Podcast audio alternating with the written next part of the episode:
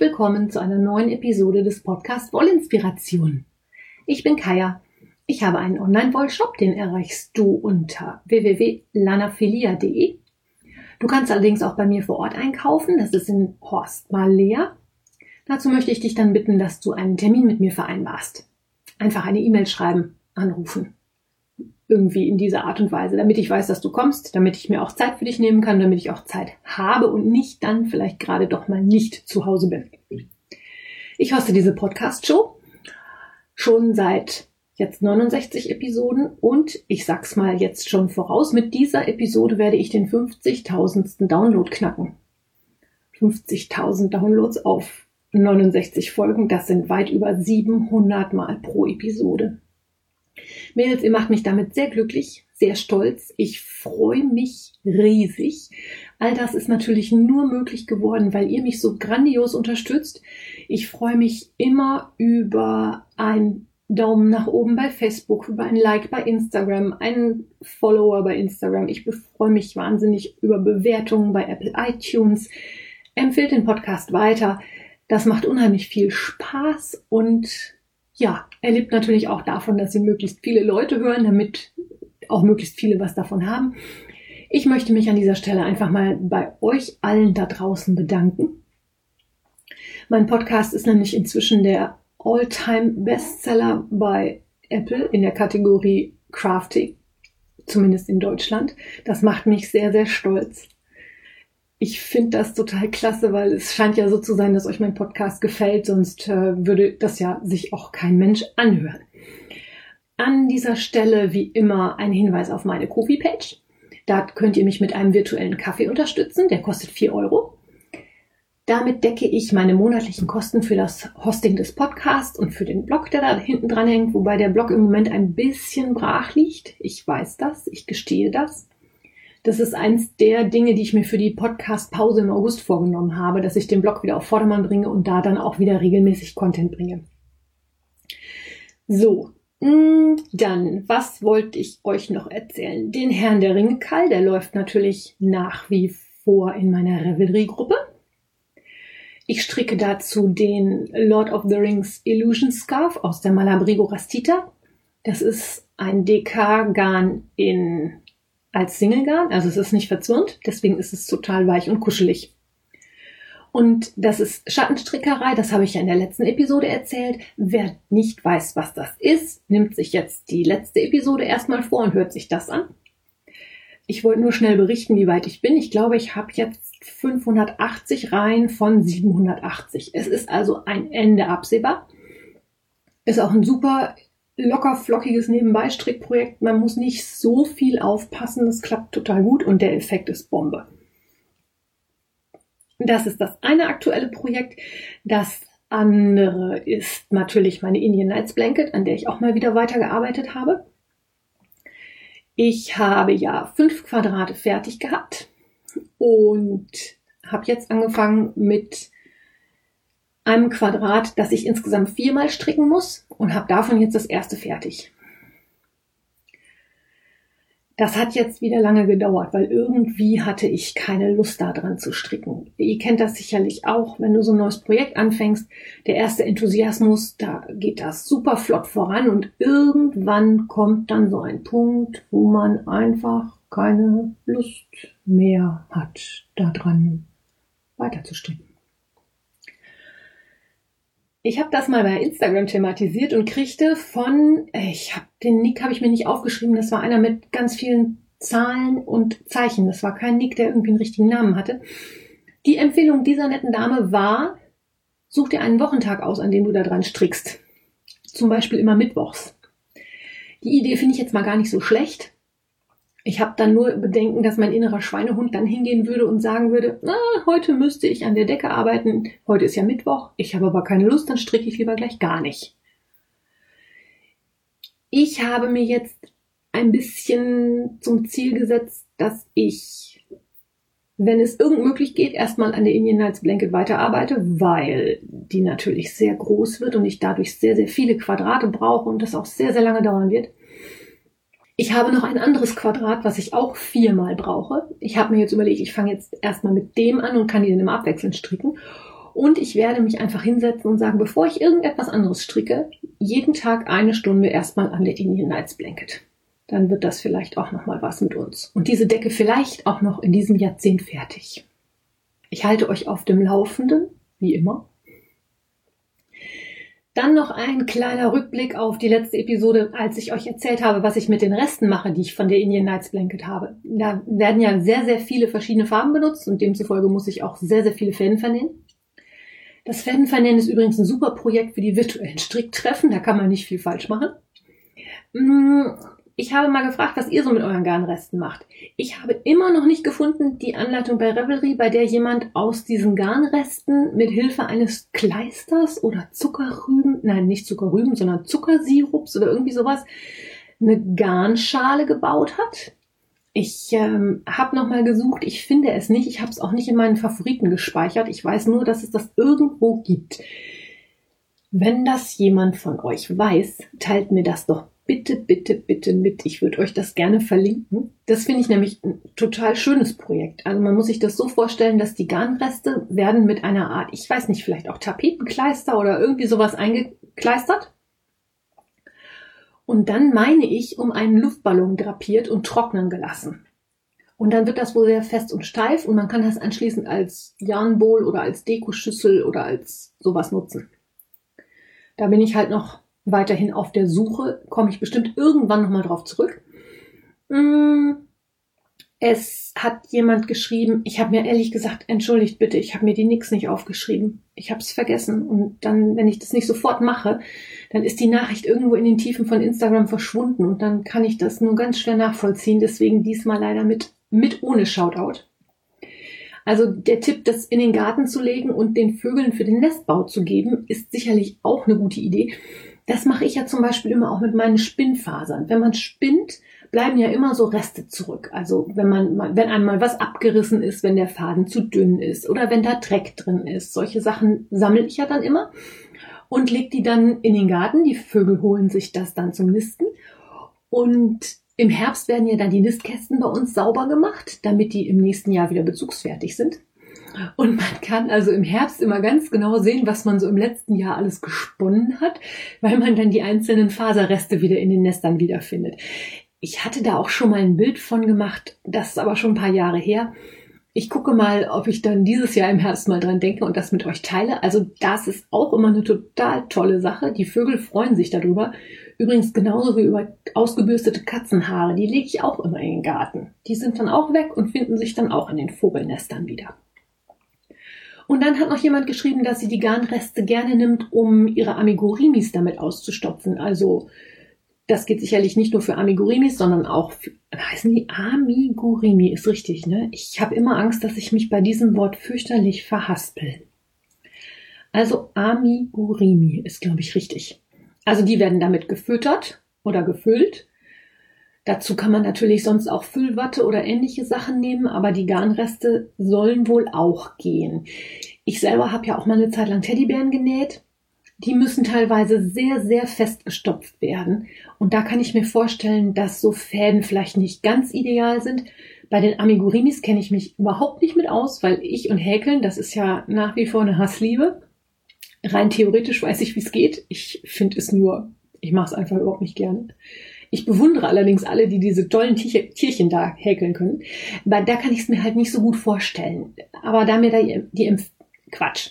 Aber da mir da die Erfahrung fehlt, reiche ich das jetzt einfach mal nur so an euch weiter als Tipp. Und wie ihr an dem Titel dieser Episode, Weg mit alten Zöpfen, sicherlich euch schon gedacht habt, möchte ich euch heute was über Zopfmuster und Zöpfestricken erzählen. Ja, Zöpfe. Was ist das eigentlich? Ein Zopf entsteht dadurch, dass man Maschen nicht in der richtigen Reihenfolge abstrickt. Im Normalfall arbeite ich bei meinem Strickstück einfach von rechts nach links. Dadurch liegen die Maschen alle schön nebeneinander und ich erhalte ein ziemlich flaches Strickbild. Wenn ich jetzt aber Maschen verkreuze, und ich erkläre dir gleich auch, wie du das machst. Und ich erkläre auch verschiedene Methoden, wie das geht. Also mit Nadel, ohne Nadel und so weiter. Wenn ich jetzt also die Maschen vertausche, dann entstehen Verkreuzungen der Maschen.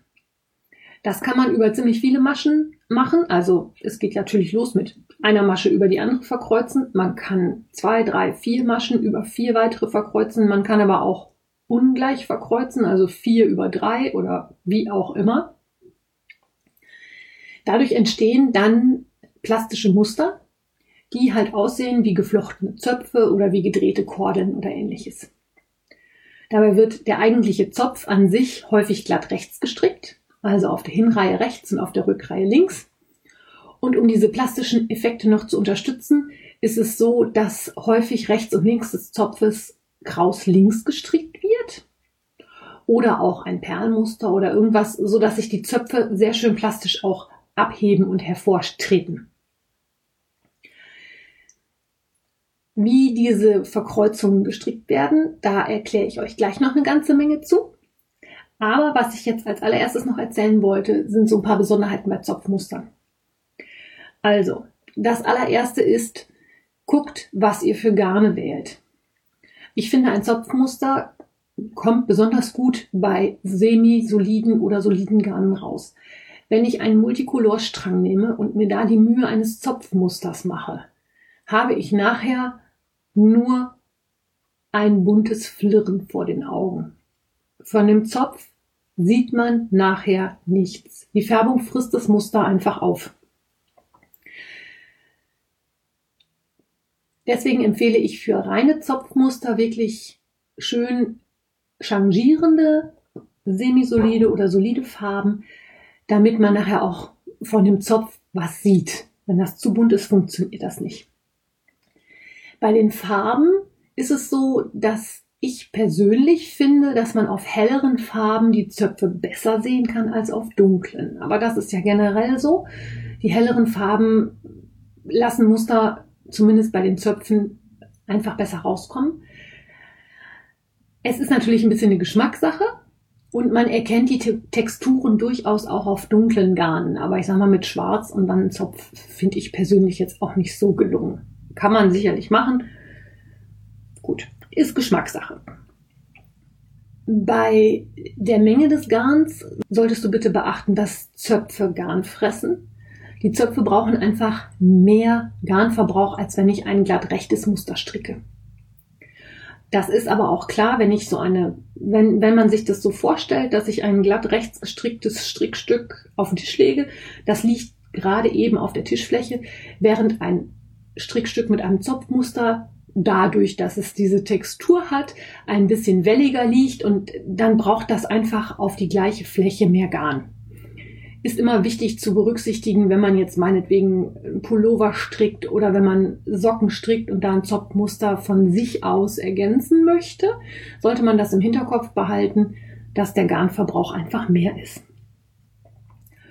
Und was beim Zöpfestricken meiner Meinung nach auch unheimlich wichtig ist, ist, dass man gescheite Nadeln hat. Also gescheite Stricknadeln. Gescheit im Sinne von Nadeln, mit denen man gut klarkommt. Ich persönlich bevorzuge wirklich, wirklich, wirklich spitze Stricknadeln. Ich stricke fast ausschließlich mit den Hia Hia Interchangeables Sharp. Die sind erstens leicht und zweitens spitz.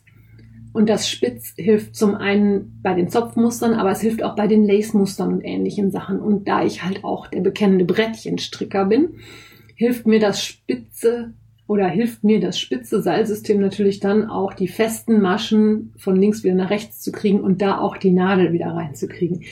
Ich habe kürzlich, ich weiß gar nicht warum, nochmal in der Kiste gekramt mit den alten Rundstricknadeln. Ich weiß nicht, ob die von Prüm waren oder so. Hab die in der Hand gehabt das sind, glaube ich, Aluminiumnadeln. Oder doch, ich glaube Aluminium. Vom Gewicht her fand ich die jetzt nicht so schlimm, aber das Seil war mega steif. Und die Spitze. Wie konnte man damit stricken? Also ich kann es nicht, aber wie bei vielem ist das eine Geschmackssache. Wenn du noch nie Zöpfe gestrickt hast, geht das Probieren sicherlich auch mit ganz normalen Nadeln, die nicht extra spitz sind. Dann sollte man halt nicht zu fest stricken. Und ja, das halt zu den Nadeln. Dann gibt's noch eine Faustregel. Wenn ich selber ein Zopfmuster entwerfe, habe ich eine Reihe, in der ich Verkreuzungen stricke, zu denen ich euch ja gleich noch was erzählen werde. Und dann ist es üblicherweise so, dass man einige Zwischenreihen einschiebt. Und zwar durch die Verkreuzungen zieht sich das Stricken, das Strickstück natürlich ein bisschen zusammen. Und wenn ich dann Zwischenreihen stricke, in denen nicht verkreuzt wird, dadurch entsteht wirklich erst dieser plastische Eindruck.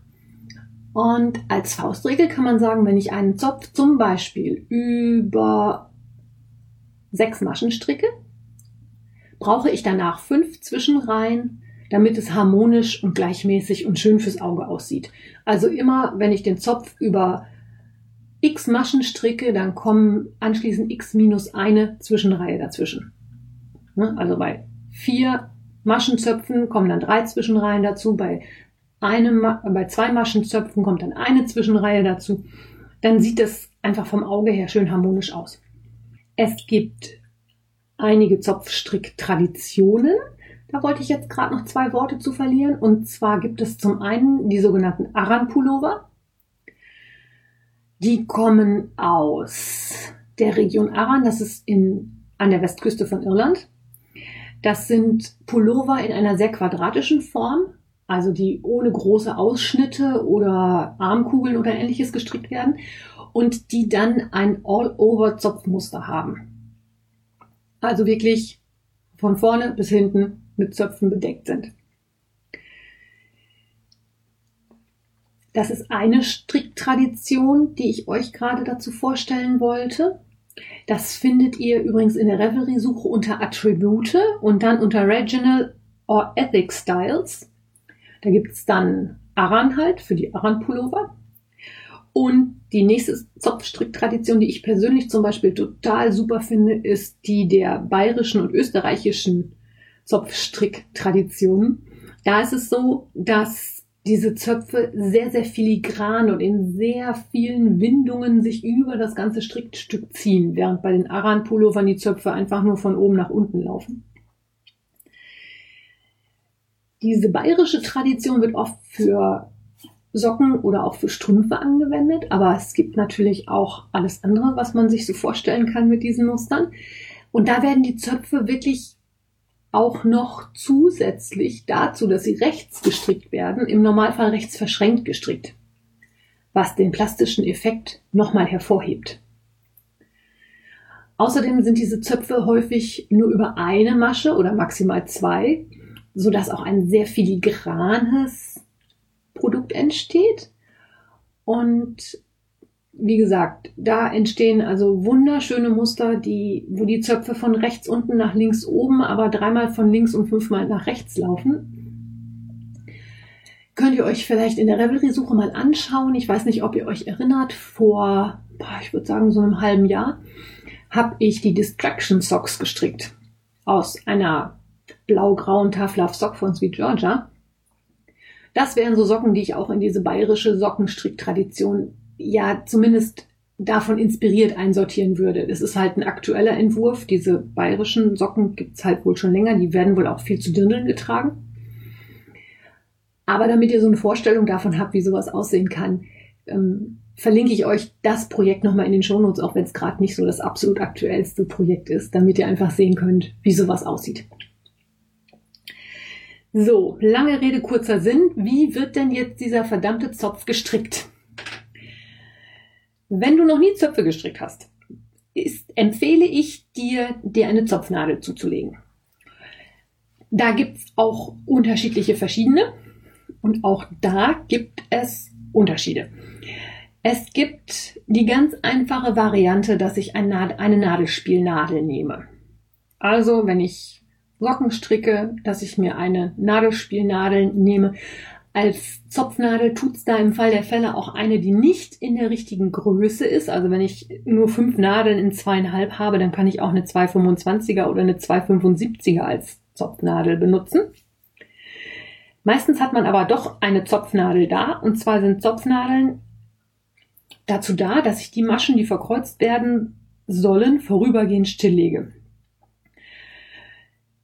Diese Zopfnadeln sind wie Nadelspielnadeln auch, rechts und links, also mit zwei Enden. Und eine richtige Zopfnadel ist dann in der Mitte nochmal gebogen oder hat einen Knick oder irgendwas in die Richtung. Die gibt es aus Metall oder aus Kunststoff. Ich glaube, meine, die ich im Shop habe, sind aus Kunststoff. Die sind von Haya Haya auch. Und dann mein persönlicher Favorit, das habe ich in irgendeiner Episode auch, glaube ich, schon mal erzählt, sind die Zopfnadeln von Knit Pro. Die sind nämlich nicht gebogen, die sind aus Holz und die haben so kleine Nuten eingefräst. Das gebogene oder die gefrästen Nuten haben den Zweck, wenn ich die Maschen auf diese Nadel draufziehe, bleiben sie entweder in dem gebogenen Stück hängen oder an diesen Nuten hängen und die Nadelspielnadel rutscht da nicht raus. Das ist nämlich das, was mich am Zöpfestricken unendlich nervt. Du bist immer auf der Suche nach dieser verdammten Zopfnadel. Man braucht die ja dann nur alle paar Reihen. Ich habe ja zwischen, vorhin schon gesagt, dass es dann immer Zwischenreihen gibt, in denen nicht gezopft wird. Das heißt, man legt die Zopfnadel halt irgendwo ab. Da kann sie dann aber entweder von der kätzischen Mitbewohnerin entdeckt und unter den Tisch geschubst werden.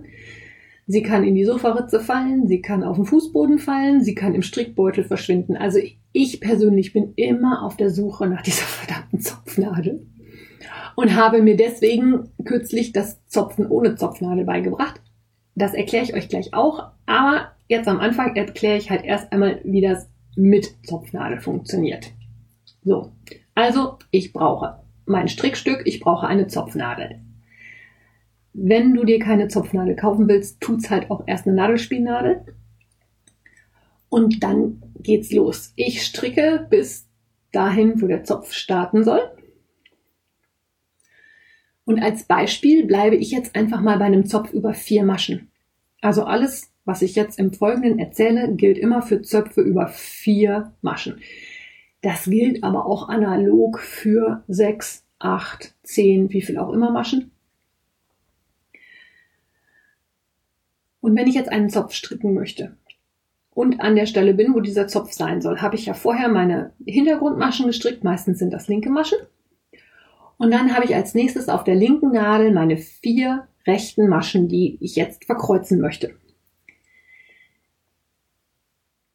Ich nehme dazu dann meine Zopfnadel und hebe die nächsten zwei Maschen von der linken Nadel auf die Zopfnadel. Je nachdem, ob der Zopf jetzt nach rechts oder nach links gedreht werden soll, nehme ich jetzt diese Zopfnadel und lege die zwei stillgelegten Maschen entweder hinter oder vor die Arbeit. Soweit ganz einfach, ne? Ja. Dann nehme ich die zwei Maschen von der linken Nadel und stricke die auf die rechte Nadel ab. Und anschließend nehme ich die beiden Maschen von der Zopfnadel, entweder von hinter oder von vor der Arbeit, hebe sie wieder auf die linke Nadel, lege die Zopfnadel an die Seite, in Klammern also known as verbummelt sie und stricke dann die beiden stillgelegten Maschen von der linken Nadel auch auf die rechte. Das hat zur Folge, dass ich die Reihenfolge der vier Maschen, die am Anfang in der Reihenfolge 1, 2, 3, 4 auf der linken Nadel lagen, dass ich diese Reihenfolge vertauscht habe. Jetzt habe ich die Maschen in der Reihenfolge 3, 4, 1, 2 auf der rechten Nadel liegen. Und je nachdem, ob ich die Maschen nach hinten oder nach vorne stillgelegt habe, habe ich halt einen nach rechts oder nach links drehenden Zopf. Also wenn ich die Maschen nach vorne stillgelegt habe, dreht der Zopf nach links.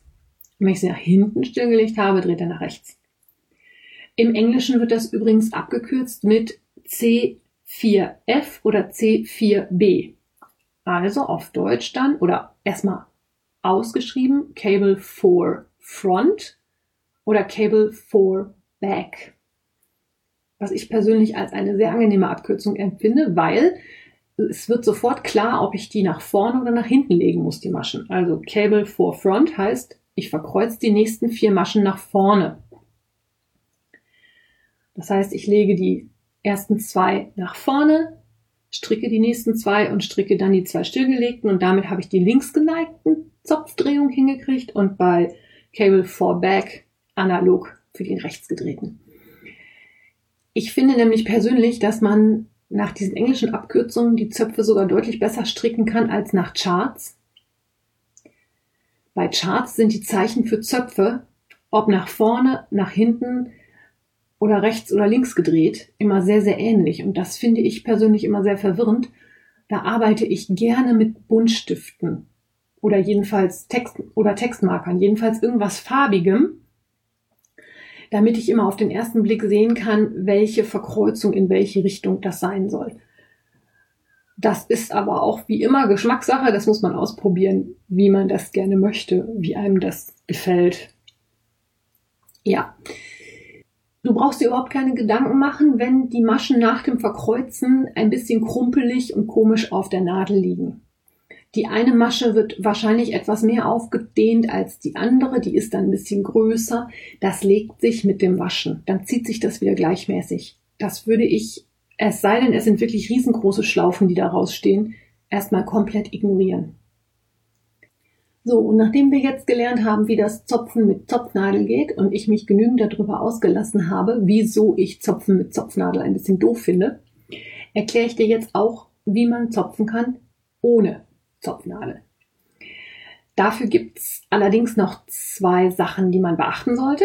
Das erste ist, das funktioniert nicht mit beliebig vielen Maschen. Ich persönlich finde, mit Zöpfen über vier oder über sechs Maschen funktioniert es noch ganz gut. Bei allem darüber empfehle ich trotzdem weiter mit der Zopfnadel zu arbeiten. Die, viele Sachen, die man strickt, haben aber nur so kleine Zöpfe über so ein paar Maschen und können deswegen auch ohne Zopfnadel gestrickt werden. Und der zweite Hinweis, was man eventuell beachten sollte, ist, dass man vielleicht zumindest beim Zopfen mit dem Festhalten, das ist jetzt die erste Möglichkeit, die ich euch erklären werde, nicht zu flutschiges Garn nimmt. Wenn das Garn sehr flutschig ist, hat man Schwierigkeiten, die Maschen nachher wieder aufzufangen. Als erstes erzähle ich dir jetzt, wie ich das mache, wenn ich Zopfe ohne Nadel stricke. Und zwar dadurch, dass ich die Maschen vertausche, indem ich das Strickstück festhalte. Also, wir stricken wieder bis zu der Stelle, an der wir unseren Viererzopf haben. Und als allererstes überlege ich mir jetzt, möchte ich eine Verzopfung nach rechts oder möchte ich eine Verzopfung nach links erreichen. Also, Je nachdem muss ich nämlich mit meiner rechten Nadel vor oder hinter die Arbeit gehen. Also wenn ich jetzt eine Verzopfung nach rechts stricken möchte, nehme ich den Arbeitsfaden erstmal grundsätzlich hinter die Arbeit und nehme dann die rechte Nadel. Auf der linken Nadel habe ich die vier Maschen vom Zopf in der Reihenfolge 1, 2, 3, 4 von rechts nach links. Und ich nehme jetzt die rechte Nadel und steche von rechts in die Maschen Nummer drei und vier auf der linken Nadel. Das ist ein bisschen friemelig. Ich muss auch aufpassen, dass ich wirklich genau nur diese beiden Maschen erwische. Und der Trick an dem Ganzen ist jetzt folgender. Ich habe damit jetzt die Maschen auf der rechten Nadel, die als erstes gestrickt werden müssen. Jetzt muss ich eigentlich nur noch die Maschen so verteilen, dass ich das auch dann richtig abstricken kann. Und das mache ich, indem ich mit Daumen und Zeigefinger der rechten Hand unterhalb der Maschen das Strickstück ein bisschen zusammendrücke und dann die linke Nadel aus allen vier Maschen vom Zopf rausziehe. Ja, Nadel ziehen. Einfach mal so. Jetzt erklärt sich auch, warum ich gesagt habe, nicht so flutschiges Garn, weil wenn das Garn sehr flutschig ist, hauen einem dann doch schon mal gerne Maschen ab. Deswegen versucht das lieber erstmal nicht unbedingt mit einem Seidengarn, sondern lieber mit einem schönen hundertprozentigen Merino-Garn. Da ich ja aber vorher meine rechte Nadel in die Maschen 3 und 4 eingestochen habe, fallen mir auch nur zwei Maschen runter. Und zwar die Maschen 1 und 2. Jetzt nehme ich meine linke Nadel und steche wieder in diese Masche 1 und 2 ein, allerdings ohne die 3 und 4 davor zu haben.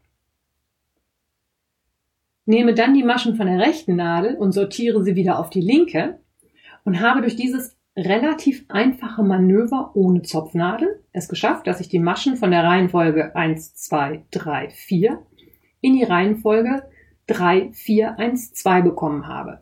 Und wenn ich die jetzt ganz einfach von rechts abstricke, habe ich meine Verkreuzung gemacht. Ob ich das jetzt nach rechts oder nach links verzopft habe, unterscheidet sich lediglich darin, ob ich am Anfang mit meiner rechten Nadel vorne in die Maschen 3 und 4 reingegangen bin oder hinten. Wenn ich nämlich hinten reingehe, habe ich eine Verzopfung nach links gemacht und wenn ich vorne reingehe, habe ich eine nach rechts gemacht. Das ist eigentlich schon der ganze Zauber beim Zopfen ohne Hilfsnadel, wenn ich das auf diese Methode mache. Das funktioniert auch mit einzelnen Maschen. Das funktioniert auch mit, ich glaube, ich würde sagen, bis zu sechs Maschen, also drei Maschen dass man drei wieder aufsammelt. Wem das allerdings zu, ja, gefährlich ist, wer zu viel Angst hat, dass die Maschen runterfallen, einfach mal loslassen und gucken, was passiert. Die Maschen fallen auch nicht so schnell. Wenn man keinen Zug auf dem Arbeitsfaden hat und wenn man es relativ locker hält, dann geht das ganz gut. Es erfordert ein bisschen Umsicht, man muss ein bisschen aufpassen. Ich empfehle auch, dass du ruhig vorher ein bisschen üben solltest. Also du solltest mit der Zopfnadel sicher zopfen, damit du eigentlich weißt, wie es dann ohne Zopfnadel geht. So, und wem das trotz allem noch zu gefährlich ist, für den gibt es noch eine weitere Methode, die allerdings ein bisschen friemeliger ist, was das Abstricken angeht. Also, es gibt auch noch die Möglichkeit, dass man das so stricken kann, dass alle Maschen auf der linken Nadel draufbleiben und dass man keine Maschen fallen lassen muss. Für die etwas ängstlicheren oder falls sie aus irgendwelchen Gründen das Garn zu flutschig ist oder keine Ahnung was. Das ist allerdings ein bisschen friemeliger und ich hoffe, ich kann das jetzt so erklären, dass du es nachvollziehst. Ich werde euch auf jeden Fall ein Video in den Shownotes verlinken. Dann kann man sich das nochmal angucken, weil dann wird es wahrscheinlich doch schneller etwas klarer. Also wir sind wieder bei einem Viererzopf, also zwei mal zwei. Und wir möchten die Maschen verzopfen ohne Hilfsnadel und ohne, dass wir irgendwas von den Nadeln runterflutschen lassen. Das funktioniert jetzt folgendermaßen. Ich stricke wieder bis zu meinem Zopf und ich habe auf meiner linken Nadel die Maschen in der Reihenfolge von rechts nach links 1, 2, 3, 4. Und ich muss jetzt, wie auch immer, die Nadeln, äh, Quatsch, die Nadeln, die Maschen 3 und 4 vor 1 und 2 stricken. Und das funktioniert folgendermaßen. In die eine Richtung machen wir das so, wir legen den Faden vor die Arbeit und ignorieren die Maschen 1 und 2. Mit der rechten Nadel steche ich jetzt in die Masche 3 auf der linken Nadel ein und zwar auch von links nach rechts, also wie zum Rechtsstricken. Und zwar vorne vor der Arbeit. Hol mir den Faden, der ja auch vor der Arbeit liegt, durch und habe ihn einem, damit eine Masche auf der rechten Nadel erzeugt. Und das gleiche mache ich jetzt auch mit der Masche Nummer 4. Dabei lasse ich aber die vier Zopfmaschen immer noch komplett auf der linken Nadel. Da wird nichts abgehoben, nichts hin und her geschoben. Deswegen ist das ein bisschen friemelig. Eventuell kann man sich da ein bisschen helfen, dass man die Maschen 3 und 4 vom Zopf ein bisschen aufdehnt. Also erst einmal von rechts da reinfährt und das ein bisschen aufzuppelt, bevor man dann von links da reinfährt und den Faden durchholt. Ich habe dann also auf der rechten Nadel zwei Maschen, die entstanden sind, dass ich die Maschen 3 und 4 gestrickt habe. Auf der linken Nadel habe ich aber immer noch die kompletten vier Maschen des Zopfes drauf liegen. Das heißt, ich muss jetzt auch noch die Maschen 1 und 2 stricken. Dazu lege ich dann bei dieser Drehrichtung den Faden, den Arbeitsfaden hinter die Arbeit und stricke dann ganz normal die Maschen 1 und 2 ab und lasse dann die Maschen 3 und 4 auch von der Nadel runterrutschen. Das sieht im ersten Moment so aus, als wenn man dann doch wieder was fallen lassen würde. Da man die Maschen aber vorher schon gestrickt hat, passiert das nicht. Da sind die Maschen nur eventuell ein bisschen größer. Das hatte ich ja vorhin schon erwähnt. Das zieht sich dann mit dem Waschen. Aber damit habe ich meine Maschen wieder verkreuzt. Und wenn ich das in die andere Richtung machen möchte, wird es sogar noch ein bisschen komplizierter. Auch hier wieder, wir stricken bis zu unserem Zopf, der über vier Maschen geht und wir haben die Maschen 1, 2, 3, 4 auf der linken Nadel. Jetzt haben wir den Faden hinter der Arbeit und wir möchten in die andere Richtung verzopfen. Das heißt, die Maschen 3 und 4 werden auch zuerst gestrickt, aber gehen dann hinter den Maschen 1 und 2 her. Und das mache ich dann wie folgt. Ich nehme meine rechte Nadel, gehe mit der Nadel hinter meine linke Nadel und steche dann von hinten in die Masche Nummer 3 auf der linken Nadel ein. Ja, das ist friemelig, weil ich muss ja eigentlich zwischen Masche 2 und 3 einmal nach vorne, damit ich dann wieder von vorne in das Beinchen einstechen kann, um den Faden durchzuholen. Es ist halt immer dann eine Entscheidung, möchte ich mit der Zopfnadel friemeln oder möchte ich mit den anderen Nadeln friemeln. Also von hinten Faden durchziehen. Das gleiche machen wir mit der Masche Nummer 4. Diesmal gehen wir halt zwischen der Masche 3 und 4 nach vorne, um dann von vorne wieder in die Masche 4 einstechen zu können und den Faden von hinten durchziehen zu können. Hm. Klingt kompliziert. Wenn dir das nicht klar ist, wie das funktioniert, schau dir einfach das Video dazu an. Da wird es dann ganz glockenklar. Das ist überhaupt kein Problem, wenn man das dann gesehen hat. Auch hier wieder, ich habe dann zwei neue Maschen auf der rechten Nadel und immer noch die vier kompletten Zopfnadeln auf der linken Nadel. Jetzt gehe ich auch wieder hin und stricke die Maschen 1 und 2, lasse die beim Stricken auch immer schon von der linken Nadel gleiten und die Maschen 3 und 4 von der linken Nadel lasse ich dann einfach auch nur von der Nadel runtergleiten und habe dann auch meinen Zopf gestrickt. Das ist eine schöne Möglichkeit, um diese Zöpfe ohne Hilfsnadel zu stricken und ohne da irgendwie Maschen von den Nadeln gleiten zu lassen, die einem dann flöten gehen. Mein persönlicher Favorit ist allerdings trotzdem die Variante, bei der man die Nadeln quasi vorm Stricken auf den Nadeln umsortiert. Also zwei einstechen, festhalten, rausziehen und wieder drauf fädeln. Ich persönlich finde die Varianten, bei denen, also es gibt sicherlich noch mehr Varianten, wie man das stricken kann. Ich habe ja auch nicht immer die alleinselig machende Meinung oder das alleinselig machende Wissen. Mm. Es gibt also sicherlich auch noch Varianten von diesen ganzen Strickgeschichten. Ich persönlich finde aber dieses dazwischen her und nach vorne und nach hinten und so ist nicht unbedingt meine erste Wahl. Wie bei allen gilt hier aber auch, ausprobieren macht glücklich. Setzt sich einfach mal hin, wenn größere Strickstücke zu stricken sind, also Socken, Mützen, was auch immer und die Zöpfe über wenige Maschen gehen, lohnt es sich sicherlich, sich diese Möglichkeiten mal anzuschauen und auch eventuell anzueignen. Ich finde, das Stricken geht flüssiger, es ist nicht so oft unterbrochen und man hat halt nicht diese permanente Suche nach einer Zopfnadel.